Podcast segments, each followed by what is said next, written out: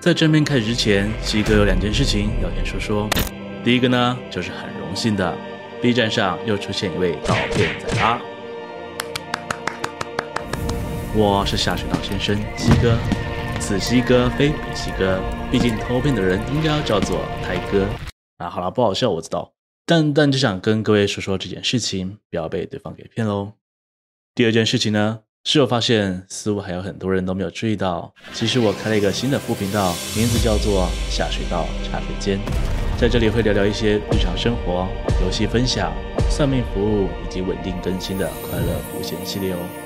有兴趣的朋友，请订阅支持一下；那没兴趣的朋友，也还是请你们订阅支持一下啊！谢谢各位了。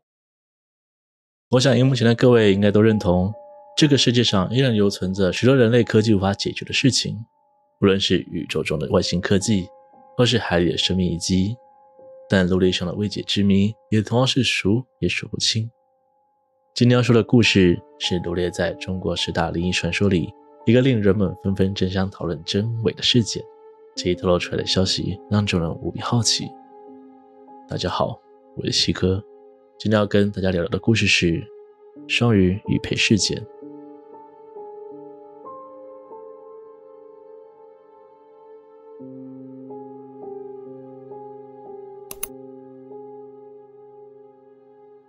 若要说起这个事件，首先得要聊聊它为什么出现在众人视野当中。在二零零九年六月二日，有人在中国天涯论坛上面发文提问，他认为这么大一个国家，总会时不时发生一些光怪陆离的事情。无论事件真假，总该有一个专门的机构来负责管理这些事情。于是请教众多网友，是否有人知道什么内幕消息？结果下面的肌肉的网友回应说，他可以稍微透露一点资料。他说有个国家成立的秘密组织，成立时间不长，一九八一年三月正式成立。而后面就提到，让大家可以去搜寻“彭加木”这个字眼的相关资料，并说彭加木事件不如外表上看上去简单。此组织的成立原因就是源自于他的失踪案件。彭加木事件我们稍后再谈。紧接着隔天下午，一百一十二楼回应说，让大家不要再胡乱瞎猜了，但凡知道一点点真相。也会对于现在的生活感到万般珍惜。这句话不仅没有打消这种人念头，甚至让大家更加热衷，布林敲碗询问事件真相。也许是太多人在期待，于是两个小时后来回应说，让大家不要着急，他晚上的时候会跟大家聊聊。总之，这件事情和外星人与境外敌对势力有关。虽然他自己受到很大牵连，但是他不会怪罪上级领导与国家。因为如果换作是他，他也会这么做。到了晚上八点，他开始跟网友们说，在一九九六年八月的时候，他仍然在部队里服役。有天，他与另一位弟兄突然被连长叫到首长的办公室里，说是有重要的事情交代。很快的，他发现，在首长的座位上有一个未曾谋面的高大壮汉，他目光锐利地扫过他们两人。正当两人一头雾水时，只见那个人沉声说道：“安排他们的文岛市。”现在就办。文章差不多都在这里。然而，就在众人引颈期盼后续剧情时，晚上八点零六分，有人跳出来对着爆料者说：“二幺八，你要是敢讲和双鱼配有关的事情，我就掐死你！”这下可好，说是要让别人守住嘴巴，结果自己张口就把关键字给说了出来。但从这一刻开始，二一八与这位威胁者就再也没有发文过。过了几天之后，又有一个人跳出来跟大家说，他已经忍不住了。决定要把这项秘密公布于世间，反正自己不久后就要归西，已经无所谓了。在细说整个故事之前，先跟大家提醒一下，这个双鱼玉佩到底是什么东西？简单来说，在彭加木带领团队探索罗布泊时，发现了一个遗留在沙漠底下的秘密遗址。这座遗址的大部分设施都已经失效，或是依照当时的科技程度，还无法理解设施如何使用。而双鱼玉佩就是少数发现其功能用途。又依旧能运作的器具，为什么叫做双鱼玉佩？并非因为它的外形是两头鱼组成，而是因为某一次实验时，科学人员用鱼来当做实验对象。结果令人意外的是，玉佩被启动了，一条完全一模一样的鱼被复制出来，而且还不止这样。当科学人员在本体鱼的身上做记号时，过了七个小时后，复制体的镜像位置也出现了一样的记号。之后，他们对本体注射毒针。七个小时后，复制体同样死亡。至此，科学人员判定这枚玉佩的功能或许不仅仅是复制，而是一个能打破平行宇宙的神奇玉佩。说回到故事主轴，这起事件得从1956年开始说起。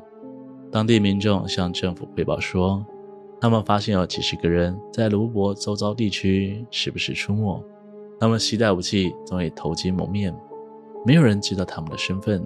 于是当地居民称呼这群人为沙民。这些沙民出现之时，总会开始抢夺当地居民的物资。对此，政府也派出一支军队前来剿匪。但是在交火的过程中，他们发现这些沙民的模样十分异常，不仅精神亢奋，面对枪火也丝毫不畏惧，甚至身中数枪也不会倒地，完全没有痛觉的样子。即使被俘虏了，也一刻不停歇的死命反抗。而在审讯前，这些人就会因为不知名原因而暴毙身亡。检查尸体时，这些人的身体呈现乌紫色，并流出淤黑的血液。而在军队巡逻的时候，他们在沙漠边缘发现了一批类似的尸体，同样通体乌紫，全身黑血。当这些人经过解剖后，发现了更诡异的事情：他们所有人五脏六腑的位置，全都是与常人对称相反的。这种情况被医学通称为镜像人，虽然不是没有案例，但其发生几率只有几百万分之一。同时出现这么多镜像人，让部队里的所有人都感到汗毛直竖。而随着征战剿匪的日子过去，发现的尸体越来越多。这时候又发生了另一件令人百思不得其解的事情：他们发现，在这些尸体里面，居然有两个完全一模一样的人，而且根据解剖判定，一个是正常人。另一个则是镜像人。另外，军队还发现，在这些人的胃里都留存有尚未被人所辨认的诡异植物。顺带一提，彭加木就是当年随行军队去剿匪的植物学家。这边大家先记得就好。从此之后，军队就将罗布泊选定为核实验地点，将所有居民迁移到其他地方之后，重兵把守此处。而在短短几年之后，中国在罗布泊进行原子弹爆炸实验。当时美苏双方并没有阻止中国的科技发展，而是默认了中国的作为。这当中就传闻说，是因为双方的情报系统都显示，罗布泊突然出现大量无菌疼痛与伤亡的人类，不停攻击着驻守在周围的中国军队。他们认为这些生物只是传说中的丧尸，为了避免消息走漏，所以才一反常态地支持中国进行试爆。而我们刚刚所提到的彭加木，在军队接管这罗布泊之后，又多次来这里进行科学调查，第一次是为了寻找重水，第二次是为了寻找钾矿。然而，根据资料显示，这两次的调查团队都没有携带任何地质学家，这难免令人起了疑心。因此，实际上，彭加木作为植物学家，是为了前来寻找当初所发现的植物标本。他们认为，这种植物或许可以进而研究出超级药物，让人几天之内不吃不喝也能保持活力。然而，彭加木团队的第一次调查中就遇上了这些沙民，他们数量相较几年前已经暴涨数十万，且攻击意图越来越强。而在这次的调查中，虽然没有发现植物样本，但是成功挖掘出了古代遗址里的双鱼玉佩，并且巧合的是，沙民的分布位置似乎就是以双鱼玉佩为圆心向外扩散的。彭加木团队成功回到当局进行汇报之后，其事态过于严重，所以才有了后续的原子弹试爆计划。一九八零年，彭加木带着摄影团队前往罗布泊沙漠，同样取得了科学调查成果，但是却在返途的过程当中，因为好几天无法寻得水的缘故，于是向当局发出一条求救电报，内容说明了团队的位置以及所需要的物资。但奇怪的是，在这份电报当中加了一句：“捕获一头野骆驼。”之后，当政府透过直升机运送物资前来时，发现彭加木只留下了一张字条，写着：“我向东去寻找水井。”自此之后，人间蒸发。官方一共组织过四次搜救行动，但是全都无功而返。日后在罗布泊周遭地区也传出过两次寻找到彭加木遗体的新闻，但经过证实，他们全都不是彭加木本人。有人说，彭加木意外触发了双鱼玉佩，所以变成了两个人。当局只能对外宣称彭加木死亡，并用障眼法的方式掩盖真相。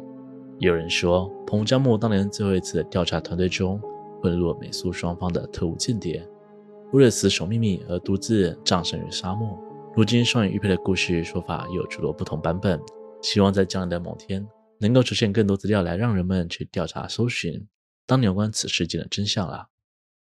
今天的故事就分享到这边，欢迎大家在下方留言给我的看法，喜欢的人可以投个感谢，那对我来说是很大的鼓励哦。如果喜欢我的频道，请别忘了帮我订阅、按赞、分享，并且开启铃铛，特别错过最新影片哦。我是西哥，我们下次见。